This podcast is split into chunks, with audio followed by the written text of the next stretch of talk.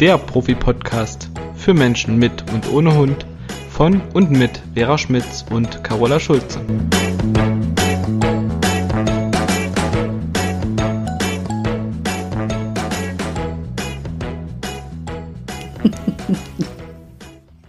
Warte. Nein, hallo Carola, ich find's total schön, dass du häufig bei der Begrüßung schon am Lachen bist. Das ist Eigentlich doch wollte ich dich begrüßen. Nicht. alles gut. Ich finde das immer einen herrlichen Einstieg, Ja, ich muss mich dann mal wieder sammeln. in ein fröhliches Ja. Gesicht schaut, angelächelt wird und Ja. naja, wir, wir lachen halt auch gerne und Ja. Lachen ist gesund, gesund für die Seele. Stimmt. Das ist doch viel schöner als Trübsalblasen und gerade zu. Anfang eines Podcasts. Schön, dich wiederzusehen. so. ja, ich freue mich auch. Da kann ich auch noch fröhlich sein, wenn ich dich sehe. Ja, Ah, du brauchst gar nicht fragen, wie es dir geht, ne? Ja, du hörst es. So ist es. Sehr gut. Ich freue mich schon auf unsere nächste Live-Begegnung. Ist auch immer sehr schön. Irgendwann wollten wir uns ja nochmal live treffen, ne? Vielleicht Ja, mal ein Video machen. Das haben wir uns ja schon fest vorgenommen. bald war das nicht, hatten, wollten wir nicht gucken im November irgendwann? Wir vielleicht? wollten gucken, ja. Machen wir Naja, vielleicht wenn im Anschluss noch. Mal gucken, ob wir das hinkriegen. Aber jetzt lass uns zu unserem heutigen Thema kommen. Das da heißt, Souveränität. genau. Was heißt das eigentlich? Genau, wollte ich gerade sagen. Dann klären wir erstmal, was Souveränität heißt. Also im Prinzip hat das ja was mit Ruhe, Gelassenheit, Entspannung zu tun. Das heißt, wenn jemand besonnen handelt, wenn er weiß, was er will, wenn er entspannt am Ball bleibt, um ein Ziel zu erreichen. Und äh, das ist im Prinzip das, was uns oft so schwer fällt, was die Hunde aber super können. Also im Prinzip ist es das, was wir den Menschen auch jeden Tag versuchen zu vermitteln. Macht euer Ding, lebt euer normales Leben und lasst euch von den Hunden nicht manipulieren und nicht nötigen und versucht, auch wenn die Hunde das tun, gelassen und entspannt zu sein und mit einem gesunden Maß an Sicherheit und Gelassenheit zu reagieren. Und das ist so verdammt schwer, weil man ist ja doch immer öfter und schneller auf der Palme, als einem lieb ist. Ja, und das Dumme ist ja, dass viele Dinge ja mit Energie zu tun haben. Ja. Also ne, eine, eine Laune, äh, eine Erregung.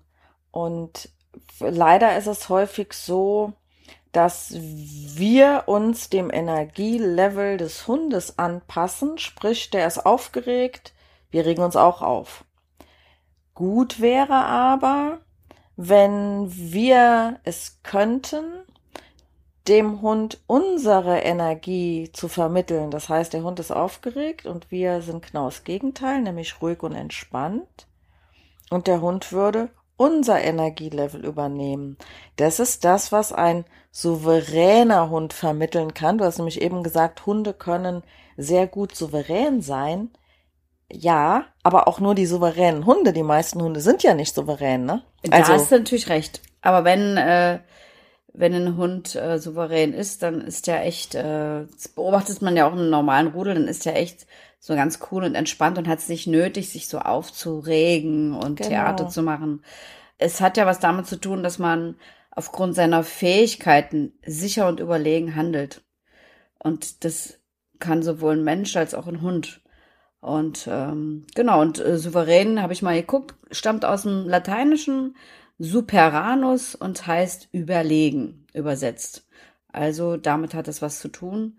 Und ich muss da immer und immer wieder an den letzten Chef denken, den ich hatte.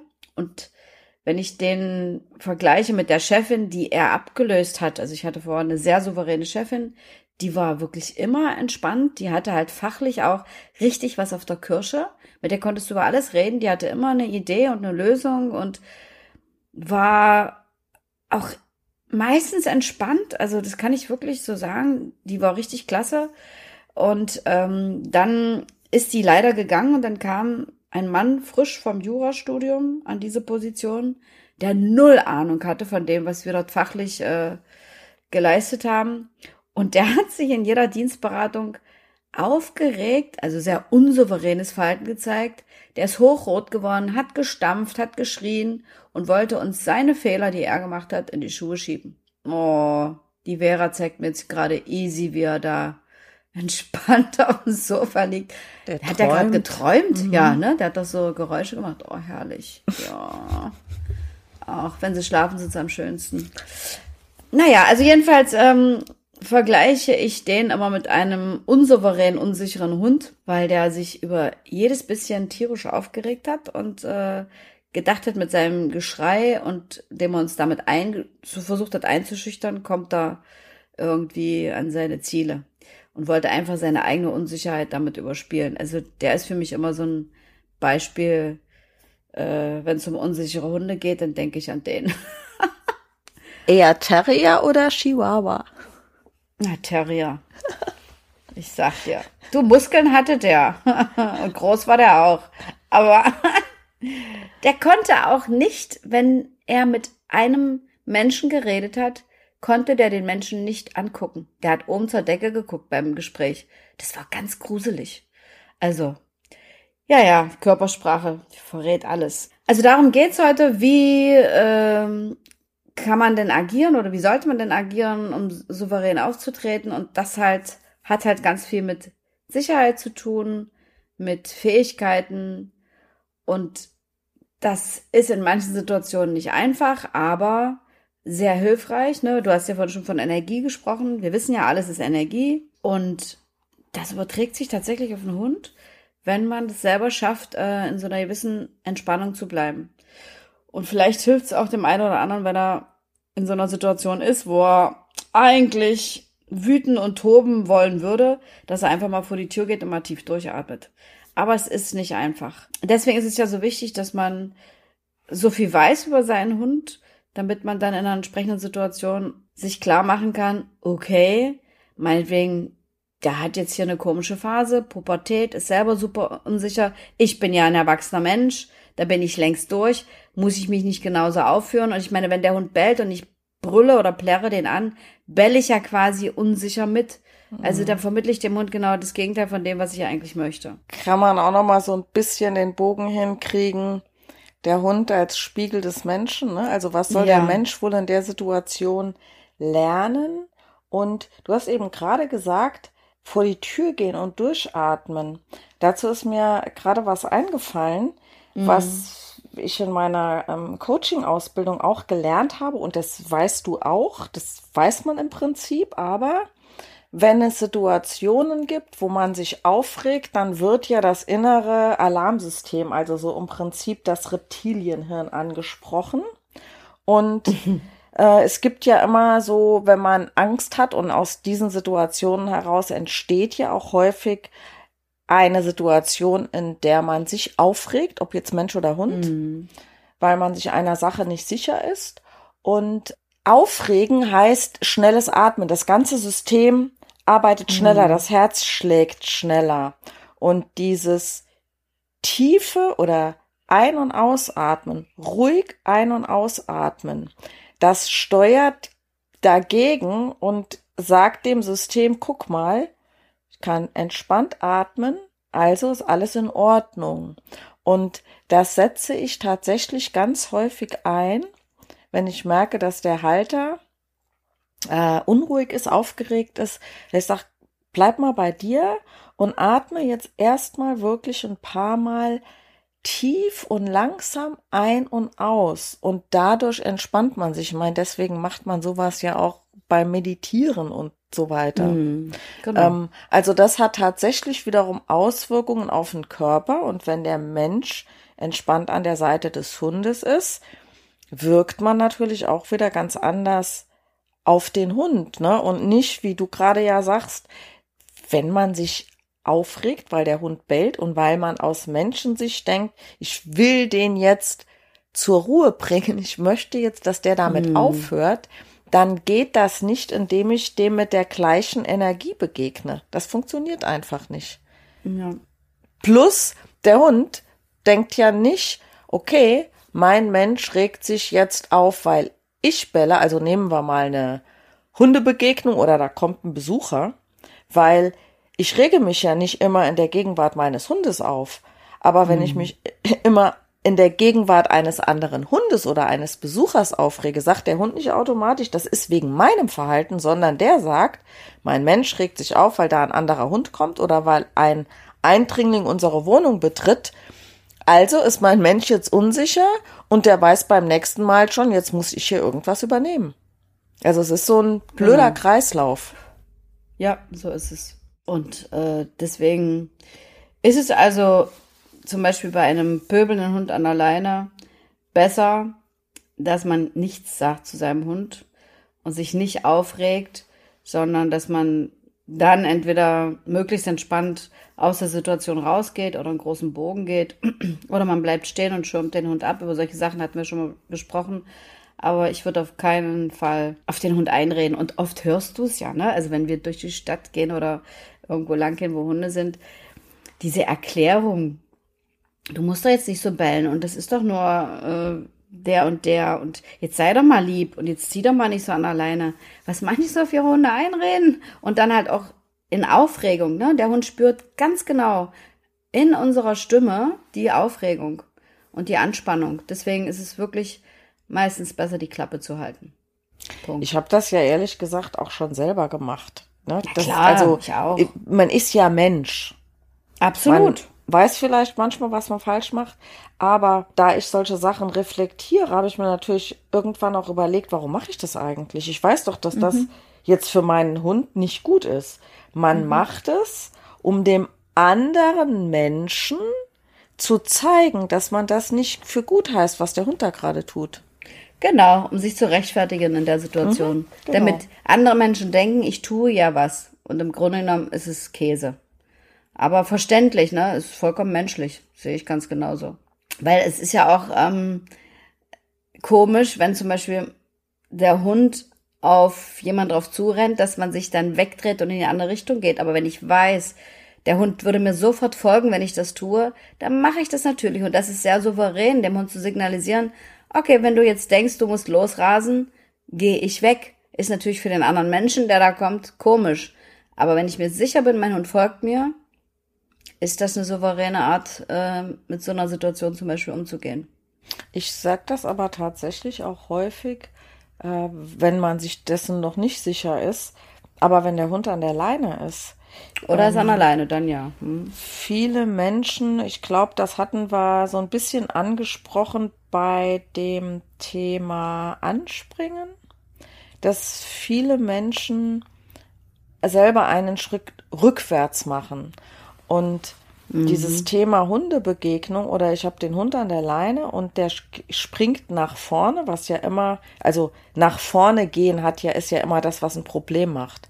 Wenn ein Hund mhm. rückwärts geht, das würden wir ja nie im Leben korrigieren. Also wenn ein Hund ja. rückwärts geht, dann meidet er ja eine Situation, also vielleicht ist er ängstlich oder unsicher. Da würde ich ja jetzt nicht noch sprichwörtlich mit der Dachlatte draufhauen, weil der jetzt sagt, oh, die Situation ist aber komisch. Mhm ähm, aber Menschen tun das häufig. Der Hund ist vor ihnen, der geht nach vorne. Das ist das, was einem ein Problem macht, weil Hunde immer von sich weg korrigieren und ja das Gegenüber auf Abstand halten wollen. Mhm. Und die Menschen gehen jetzt an, an dieser Stelle häufig rückwärts. Also der Hund steht vor ihnen, sie blicken in die gleiche Richtung, die der Hund guckt, zu dem Gegenüber und machen Schritte rückwärts. Ich erkläre immer, dass das genau für den Hund ein Verhalten ist, was den Mensch unsicher zeigt. Oh Gott, oh Gott, mach du mal, ich kann die Situation nicht aus dem Auge lassen.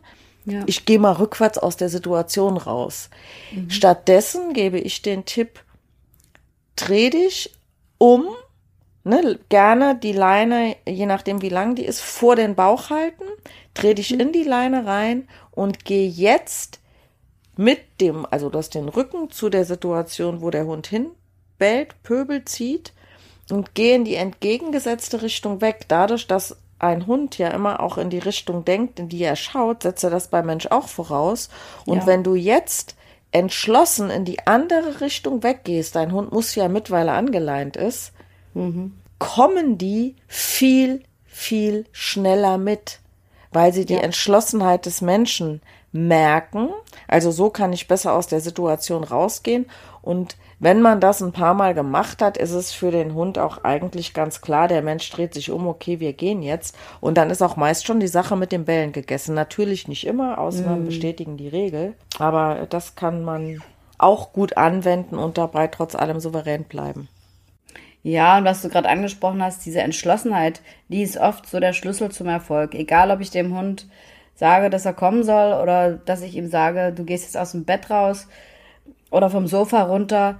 Wenn ich das mit so einer komischen Energie mache, oh mein Gott, es tut mir eigentlich total leid, aber die Trainerin hat gesagt, ich soll dich äh, vom Sofa runterschubsen, wird der Hund niemals gehen. Ich habe das bestimmt schon mal erzählt. Ich hatte mal einen Mann im Training, der durfte nachts sein Schlafzimmer nicht mehr äh, betreten, wenn der auf Toilette war. Der Pudel lag auf seinem Bett und der durfte wirklich keinen Schritt ins Schlafzimmer machen. Da hat er die Zähne gefletscht und geknurrt. Der Mann hat auch richtig Angst. Er hat also regelmäßig nachts in seinem Wohnzimmer geschlafen. War es ein Großpudel oder ein Zwergpudel? Nee, der war ein bisschen größer als ein Zwerg. Okay. Also dazwischen. So. Ein hübsches Tier, aber für den war klar, das ist mein Bett. Und der hat den Mann echt nicht mehr reingelassen. Und dem habe ich dann auch gesagt, so, dann habe ich zu ihm gesagt, leg dich mal aufs Bett. Der Hund kam direkt hoch. Ich sage, jetzt schupp, äh, schick den mal runter.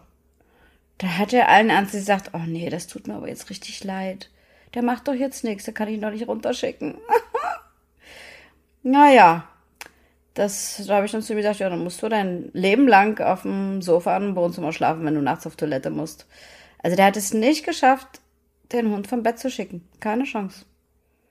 Der hat Weil es ihm echt- leid tat. Der hat es nicht gemacht. Nö, es tat ihm leid. Okay. Ja, soll es auch geben. Ja, also da kannst du da nichts machen, wenn die Entschlossenheit nicht da ist und er es nicht wirklich will. Und das ist ja auch das, was uns die Leute oft berichten. Wenn die dem Hund dann mal irgendwie zum Beispiel sagen, von Anfang an, du kommst nicht ins Bett und die bleiben da dabei, dann versucht der Hund das auch gar nicht mehr, weil er merkt, okay, an der Stelle meint der Mensch das ernst. Da muss man gar kein großes Tamtam machen, kein großes Bohai. Wenn das klar ist für mich, ich will das nicht, merkt der Hund das und dann brauche ich nicht so viel korrigieren, sondern dann weiß der Hund, äh, was die Uhr geschlagen hat. Und das ist dann auch wieder souveränes Auftreten. Ne? Einfach zu sagen, nö, das will ich jetzt wirklich nicht und da bleibe ich auch beharrlich und gebe keinen Millimeter nach, weil ich das absolut nicht möchte. Auf jeden Fall. Ich meine nicht, dass es prinzipiell ein Problem wäre, wenn ein Hund im Bett schläft. Also, Nö, das habe ich ja nicht gesagt. Wir geben ja jetzt keine Tipps, ne? Nimm deinen Hund mit ins Bett, aber es ist ja nicht prinzipiell ein Problem. Aber ich fände schon, dass es ein Problem ist, wenn der Hund bestimmt, ob ich in mein Bett darf oder nicht. Das ist wohl wahr. Oder auf die Couch oder wo ich auch alles schon. hin. Ja, Die ja, Sitzer klar. saßen vor der Couch, Hunde lagen oben drauf und ließen sich nicht run- runterschicken. Die haben regelmäßig unten auf dem Boden gesessen und da ihre Chips gegessen und Fernsehen geguckt. Oh, Und die drei oder vier, drei oder vier Hunde hatten, die hatten, haben sich so oben auf der Couch gemütlich gemacht. Es ist- war nett. unglaublich, wie leidensfähig Menschen sind. Voll. Das war wahrscheinlich aber nicht ihr einziges Problem. Nee, nee. Da gab es Okay. mehrere Baustellen. Naja, auf jeden Fall fehlte da auch diese Entschlossenheit und äh, ja, das ist immer so ein Riesenthema und die Hunde merken es sehr wohl, wenn wir was ernst meinen. Und wie gesagt, wie du schon sagst, es ist ja kein Drama, wenn der Hund auf dem Sofa liegt. Aber hallo, wenn er mich da nicht mehr drauf lässt oder mein Besuch darf sich da nicht mehr hinsetzen, ja, das geht gar nicht. Dann Nee. muss ich mir was einfallen lassen. Und wenn ich ihn runterschicke, dann meine ich auch runter.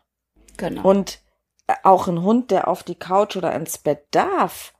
Es gibt schon Situationen, wo ich äh, easy runterschicke und für den Moment meine ich das auch. Also für den Moment heißt nicht, er darf eine Minute später wieder drauf. Äh, aber es kann sein, ich schicke ihn morgens aus dem Bett, weil ich sage, okay, du kannst von mir aus nachts im Bett schlafen, aber tagsüber liegst du nicht allein im Bett, dann schicke ich ihn raus. Äh, das heißt ja jetzt nicht, dass er abends nicht auch dann wieder rein darf, zum Beispiel. Oder Und du es ist, entscheidest. genau. Es ist Besuch da und jetzt brauche ich den Platz auf dem Sofa für den Besuch. Dann liegst du halt jetzt nicht auf der Couch. Heißt ja nicht, dass er es generell nicht dürfen muss, aber es geht immer um diesen Moment. Und das ist auch was, was manche mit dem Thema ähm, Konsequenz verwechseln. Mhm. Ich finde, konsequent ist es nicht, also natürlich ist es auch konsequent zu sagen, mein Hund darf nie auf die Couch. Ist auch eine Form von Konsequenz. Aber es ist auch konsequent zu sagen, jetzt möchte ich das nicht und jetzt ja. drücke ich das durch. Also drücken, durchdrücken, ne? Äh, ich bleibe dran, bis ich das Ziel erreicht habe und mhm. meine das auch für diesen Moment äh, genau so. Mir fällt übrigens zum Thema Souveränität noch was ein, was Martin früher immer gesagt hat. Wenn ihr in einer Hundegruppe rausfinden wollt, wer wohl der souveränste Hund ist, was glaubt ihr, wer das ist? Derjenige, der am wenigsten auffällt.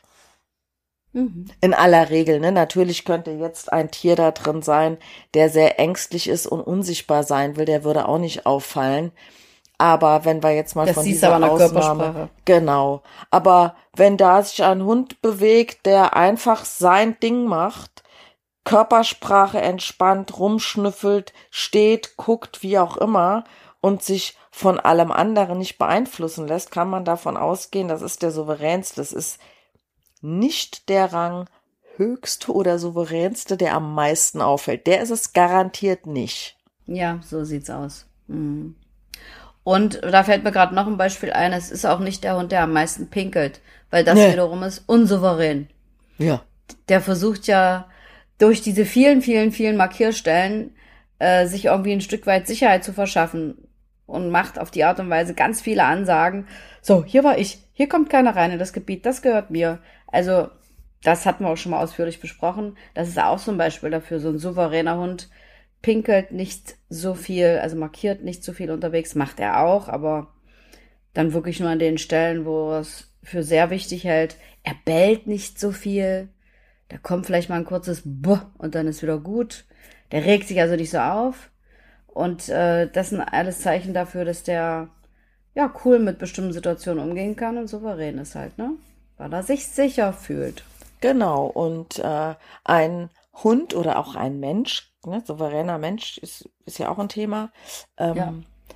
Man muss ja nicht zwingend oder man kann vielleicht auch gar nicht zwingend in allen Lebenssituationen souverän sein. Es kann ja sein, äh, dass ein Hund genau. sehr souverän ist mit anderen Hunden, aber mit Menschen vielleicht tatsächlich eher unsicher ist.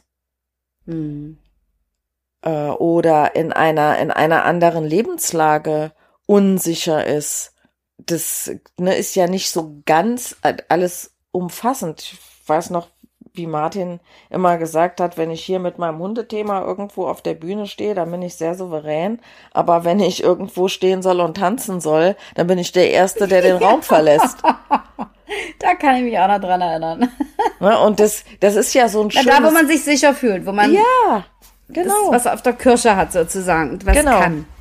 Genau, ja, das ist ein gutes Beispiel. Und äh, es ist ja da auch tatsächlich wichtig, je mehr ich über, also ich als Mensch, je mehr ich über einen Hund weiß und weiß, wie die kommunizieren und weiß, was die mir gerade mitteilen, umso besser kann ich das verstehen, umso mehr weiß ich darüber und umso souveräner bin ich in der Lage auch zu handeln.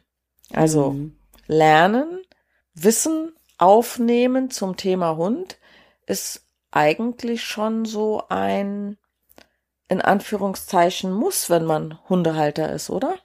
Ja, weil, wie wir gerade gesagt haben, das wiederum Sicherheit vermittelt im Umgang mit dem Hund. Ich kann den Hund lesen, ich kann mich selber verständlich machen, ich weiß, wie ich in bestimmten Situationen reagieren sollte und das äh, macht mich zu einem souveränen Menschen, der seinen Hund auch souverän führen kann.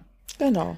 Je mehr Wissen ich da habe, umso besser. Ganz genau. Ich würde heute ganz anders äh, mit meinem Hoverwart-Welpen umgehen, falls ich noch mal einen hätte, äh, als damals. Da war ich dann wirklich sehr verunsichert. Auch durch die, das ist auch immer noch so ein Thema, durch die vielen Tipps, die man von unterschiedlichen Menschen bekommt, die denken, dass sie Ahnung haben, aber die einen dann noch mehr verunsichern, weil jeder was anderes sagt. Das erzählen mir die Leute ganz oft dass die von allen Seiten dann hören, mach so, mach so, mach so. Und da sage ich halt auch immer, äh, guck, dass du auf einer Linie bleibst und guckst, was zu dir passt und was sich für dich gut anfühlt und lass dich da nicht kirre machen. Natürlich hat jeder eine andere Auffassung. Aber genau. es muss so sein, dass ich mich damit gut fühle und sicher, sicher fühle. Nur so kann ich souverän handeln. Das ist eigentlich immer wieder dasselbe. So ist es. Und es gibt ja auch nun mal verschiedene Ansichten und verschiedene Methoden, ja, um einen Hund entspannt durch den Alltag zu führen. Da darf jeder seinen Weg finden. Also ich will da auch gar niemanden bekehren. Äh, nee. Das eine ist, wir haben ja beim letzten Mal über Korrekturen gesprochen. Ich weiß, dass es Methoden gibt, da ist eine Korrektur, selbst das sich in den Weg stellen, ist da schon sehr verpönt oder ja. dem Hund ein Halsband anlegen, mhm. ist da sehr verpönt oder äh, eine andere, ja, so Leckerli geben geht ja gar nicht. Es gab sogar mal vor ein paar Jahren sowas, wo über den Fernseher, also über eine Sendung verbreitet wurde, dass man nonverbal mit dem Hund kommuniziert. Natürlich kann man das. Der Hund braucht keine Sprache des Menschen, damit ich den erziehe oder äh, mhm. durchs Leben führen kann.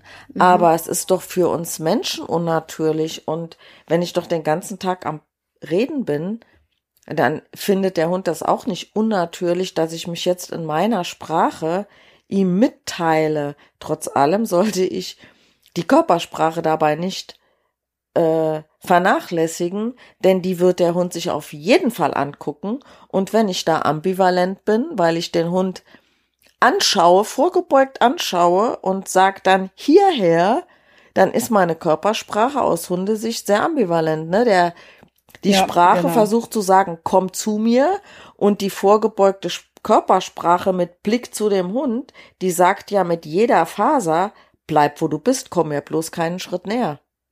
Genau, die Hunde lernen das erstaunlicherweise mit der Zeit. Weil, dass wir es nicht so meinen, ja. Ja, dass der Mensch wohl Legastheniker ist, was Körpersprache angeht, aber das genau. muss ja so nicht sein. Also mhm. wenn wir von Anfang an darauf achten, ist es viel einfacher, dem Hund zu vermitteln, dass er zu uns kommen soll oder mhm. auch dass, dass der, der Rückruf, äh, wie, kennst du das, dass jemand sagt, ja, aber äh, mir wurde eigentlich immer gesagt, ich darf nicht zu dem Hund gehen, der muss ja zu mir kommen. Und dann stehen ja. die da und rufen zehnmal den Hund und der sagt sich so, okay, hier hast du mal gepflegt meine Mittelkralle. Ich schnüffel ja. hier erst noch, dann pinkel ich noch und ich komme ja, aber ich entscheide wann. Das ist nur leider nicht sehr hilfreich, wenn der Hund auf dem Weg weg ist und woanders hin will. Wenn der sagt, okay, warte mal, ich renne erstmal 100 Meter zu dem anderen Hund, um abzuchecken, wer das ist, dann komme ich ja auch zurück. An der Stelle ist das sicherlich nicht gewollt. Nee. Und ähm, aber das ist quasi, ähm, oder das wird verwechselt mit, ich renne dem Hund hinterher und jage den in so einer Situation. Das würde ich auch nicht tun. Nee, Aber nach dem Rufen, Chance. absolut. Ne? Wir sind ja nicht nur, äh, was die Körpersprache betrifft, äh, irgendwie komisch, sondern minder halt bemittelt. Minder, minder bemittelt, sondern auch körperlich noch behindert im Auge des Hundes, weil wir nicht so schnell rennen können. Also wenn ich den Hund abrufe und renne dann hinterher, um den zu fangen, dann macht er sich natürlich ein, äh, ein Spielchen draus und feiert, weil er natürlich viel schneller ist und dann kann er Haken schlagen ja. und nochmal schnell wegschnäpsen und sich kurz nähern und dann im letzten Moment wieder zurück. Der Mensch kriegt diesen Hund nie. Aber was man wirklich machen kann, mit dieser Entschlossenheit und ich will jetzt, dass du kommst, statt 20.000 Mal zu rufen, ähm, sich dem Hund zu nähern und äh, dran zu bleiben und nicht zu dulden, dass der jetzt hier irgendwas anderes macht. Wenn der pinkelt, gehe ich auf den souverän drauf zu aber halt mit so einer Entspanntheit und nicht, ich renne jetzt, um den zu kriegen. Das wäre ungünstig. Genau, und was, was ich an der Stelle nochmal wichtig finde, weil wir tun das ja, damit der Hund dem Menschen Aufmerksamkeit schenkt und in seine mhm. Richtung guckt, weil er sagt, okay, was genau. nähert sich mir da an? Und genau in dem Moment sage ich dann immer zu meinen Kunden, in, genau in diesem Moment, wo der Hund dich wahrnimmt, machst du dann einen Schritt rückwärts, was man nicht tut, wenn der Hund einen anspringt. Aber in dem Moment möchte ich den Hund ja dazu einladen, zu mir zu kommen. Genau. Und spreche dann nochmal mein Rückrufsignal aus und nutze mein Handzeichen, wenn ich eins nutze für den Rückruf, mhm. was ich sehr sinnvoll finde. Ich halte immer die geschlossene Hand entgegen, weil das für die Hunde sehr anlockend ist, auch wenn sie es nicht kennen. Und das alles zusammen bringt ja beim Hund auf die Dauer, also nach einigen oder auch mal nach mehreren Wiederholungen, dass der Hund dann lernt, ah, okay, mein Mensch meint es gerade ernst und ich kann trotzdem souverän bleiben. Mhm. Und er merkt, der Mensch nähert sich ihm, er sieht das und okay, gut, ja, dann komme ich halt. Und das ist mit dem dahingehen und sich Aufmerksamkeit holen gemeint. Genau. Was fallen uns denn noch so für ähm, Situationen ein, wo man sich darin üben kann, souverän zu handeln? Einfaches Beispiel wäre dem Hund äh, zu sagen, dass er sich setzen soll. Und da ist es nicht souverän, wenn man es wie beim Abruf, ne, nochmal und nochmal wiederholt, dabei immer lauter wird, den Hund vielleicht noch hinten runterdrückt, ähm, um zu erreichen, dass er sich hinsetzt. Also da wäre es halt auch gut, wenn man einfach dran bleibt. Im Sinne von, ich sage dem Hund, das sitzt, ich habe ihn an der Leine und ich lasse nicht locker, bis er es tut. Indem ich ihn einfach angucke, von mir aus den Finger, wenn das das Sichtzeichen ist, in die Höhe gestreckt halte und warte. Man kann auch nochmal einen Schritt auf ihn drauf zugehen oder sich so leicht vorbeugen, um ihm zu sagen, mit der Körpersprache, dass man es jetzt wirklich auch so meint. Aber alles andere mit Brüllen oder Drücken oder an alleine vielleicht reißen, ne? Also gibt ja auch viele Leute, die rucken erst an alleine und sagen dann in Sitz, da weiß der mhm. Hund dann nicht mehr, was er machen soll. Mhm. Das ist bei manchen so drin, ne? Da, ja, totales oder, Ritual. Oder auch mhm. schön die Kombi von am Halsband hochziehen und Popo runterdrücken. Ach, ja. Ah, ziehen erzeugt Gegenzug, drücken erzeugt Gegendruck. Ähm, mhm. Ja, also wenn jetzt mal jemand den Finger ganz leicht auf die Kuppe hinten tippt und der Hund setzt sich dann, ist ja jetzt auch nichts gegen einzuwenden. Das ist was anderes, ja. Mm, trotz allem sehe ich jetzt genau das Bild vor mir. Du sprichst ein und ich kenne das von Easy, als der so in der Pubertät war. Vom Auto losgegangen, leinenführig, dann wollte ich die lange Leine dran machen ans Brustgeschirr und er sollte sich dazu hinsetzen. Mhm. Da stand ich dann teilweise zehn Minuten an einer Stelle mhm. und das halten viele nicht durch. Ja, er setzt sich jetzt ja. nicht, dann gehe ich halt. Und das zeigt dem Hund, okay, ich habe den längeren Atem. Ich brauche nicht ja. das zu tun, was du ja. von mir willst. Und genau an der Stelle heißt es, beharrlich bleiben, Ausdauer zeigen und im Prinzip wirklich darauf gelassen bestehen, wir gehen hier nicht weiter, bis du dich nicht hingesetzt hast. Und dann genau. dauert das halt zehn Minuten. Und da sehe ich diese Hunde vor mir, die sich dann so demonstrativ wegdrehen ja. und quasi pfeifen, wenn sie es könnten.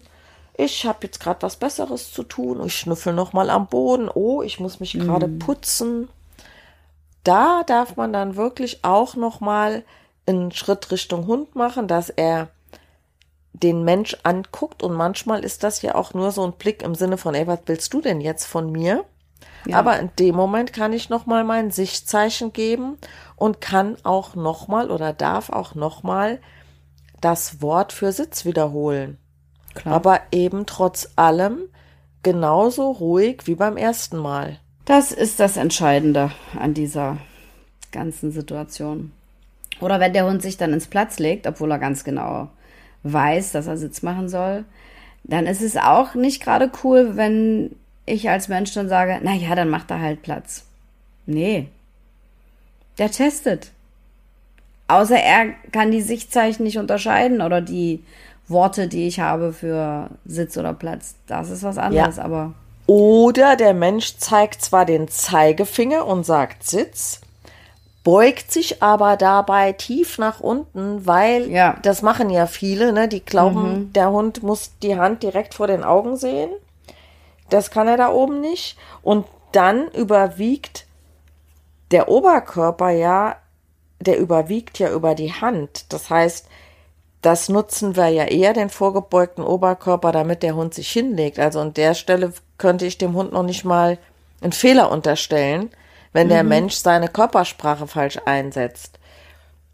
Äh, Und für mich ist es so eine Sache, also ich sage Sitz, der Hund macht Platz, nee, umgekehrt auch, nee. Aber wenn ich ein, und das kann jeder für sich anders machen, wenn ein Hund zum Beispiel, also nehmen wir an, ich sage easy Sitz, bleib und ich gehe weg. Und der legt sich jetzt hin nach einigen Sekunden, korrigiere ich das nicht mehr, weil es mir auf das Bleib ankommt und mir ist jetzt total egal, Ja. ob der sitzt, liegt, steht, Handstand macht oder sich auf den Rücken legt. Mir ist beim Bleib wichtig, er bleibt an der Stelle. Das darf aber jeder, der zu mir ins Training kommt, also das erkläre ich mal, und das darf jeder für sich selber definieren. Was haben diese Worte für eine Bedeutung? Und wenn ein Hund einschätzt, okay, das kann länger dauern und sitzen ist jetzt gerade unbequem, da kann ich mich auch hinlegen, aber trotzdem unterscheide ich, was macht der Hund direkt, nachdem ich ihm ein Signal gegeben habe. Ganz genau. Also, Souveränität heißt, nochmal zusammenfassend, cool bleiben, entspannt bleiben, beharrlich bleiben, ohne laut zu werden, ohne aggressiv zu werden, ohne wütend zu werden, sondern einfach im Kopf zu haben, okay, ich will jetzt, dass der Hund das tut und bleibe dran und wenn ich jetzt zehn Minuten warte, dann ist es halt so. Und eine kleine Challenge, wenn die Menschen sich bewusst werden, dass sie gerade unsouverän werden, weil sie ungeduldig sind, dann gerne sich darin üben, selber mal dreimal tief ein- und auszuatmen. Und man merkt, da würde ich fast bei der Hand für ins Feuer legen, wenn das jemand wirklich ernsthaft tut, man merkt, dass man selber runterfährt und entspannt. Ja, genau. Was sich dann wiederum auf den Hund auswirkt, weil der das natürlich auch merkt. So ist es. Carola, ich Ja. glaube, du hast immer so schön unsere Dauer im Blick. Ja, das passt gut mit der Zeit. Also ich glaube, wir haben das jetzt auch alles ganz gut abgerundet und nochmal ein schönes Schlusswort gehört. Und von daher können wir uns jetzt verabschieden und freuen uns aufs nächste Mal, liebe Vera. So ist es. Ich freue mich auch schon, dich nächste Woche wiederzusehen. Ganz genau. Wir sehen uns ja immer ein paar Tage früher, bevor der Podcast ausgestrahlt wird. Ja. Aber wir sehen uns. Das ist schön. Ganz genau. Den Zuhörern auch eine schöne Zeit und Ja. viel Spaß beim Lauschen sozusagen und beim Umsetzen. Tschüss. Ciao.